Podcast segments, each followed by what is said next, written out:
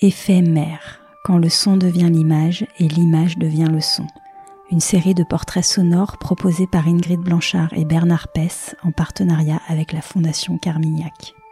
Homme libre, toujours tu chériras la mer. La mer est ton miroir, tu contemples ton âme. Vous aurez certainement reconnu les vers qui ouvrent le poème de Charles Baudelaire, L'homme et la mer.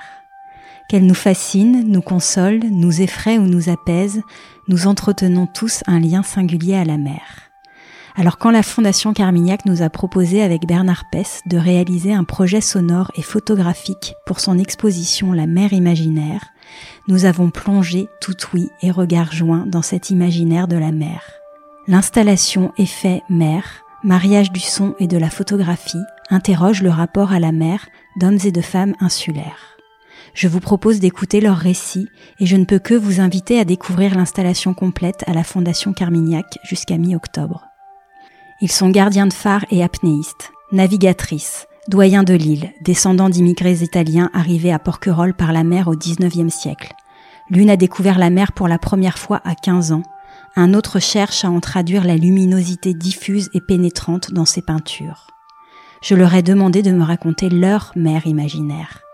Des récits, des souvenirs, des sensations, des émotions ont émergé de ces rencontres que je vous partage dans cette série diffusée une fois par semaine pendant un mois.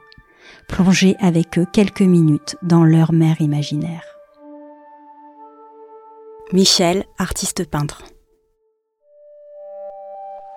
Quand je me réveillais le matin, que j'avais euh, j'avais 5 ans, 10 ans, et euh, on était à l'Almanar dans une très belle euh, propriété.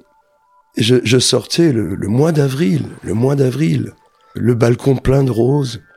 Et quand je regardais la mer qui était un lac tranquille, qui pouvait aussi devenir une furie, qui pouvait fumer lorsque la température extérieure était plus froide que l'eau, et tous ces beaux poissons brillants qui me faisaient rêver, et toute cette attirance vers cette eau euh, qui, qui était un appel à, à une, une, communion, à, à, des bains. Moi, je me rappelle que quand j'avais euh, 10 ans, j'étais capable à l'almanar de descendre dans deux mètres d'eau sans masque, d'aller ramasser un, un oursin, de remonter à la surface, de l'ouvrir en le cassant, en enfonçant mes pouces dans son bec, de le casser, comme une loutre. Je mangeais l'oursin, en flottant sur l'eau. C'était fou. On était en, en, symbiose totale avec la mer, avec l'eau. J'allais nager tellement loin que mes parents s'inquiétaient. J'étais en confiance avec euh, cette euh, cette mère, cette euh, ma mère hein, en fait, ma deuxième mère. Voilà. Michel, vous pouvez me dire quelque chose sur la façon dont vous vous nourrissez de cette mer et vous en faites cette mer aussi lumineuse dans votre travail? Je me laisse conduire. C'est elle qui me conduit c'est elle qui me porte. Je veux que ce qu'il y a sur ma palette passe dans la peinture, que ma peinture devienne une palette et que cette palette euh, soit très iodée, iodée dans tous les bleus. Je, je, ne sais pas combien de bleus je peux utiliser et je peux mélanger du rouge, du jaune, toutes les couleurs.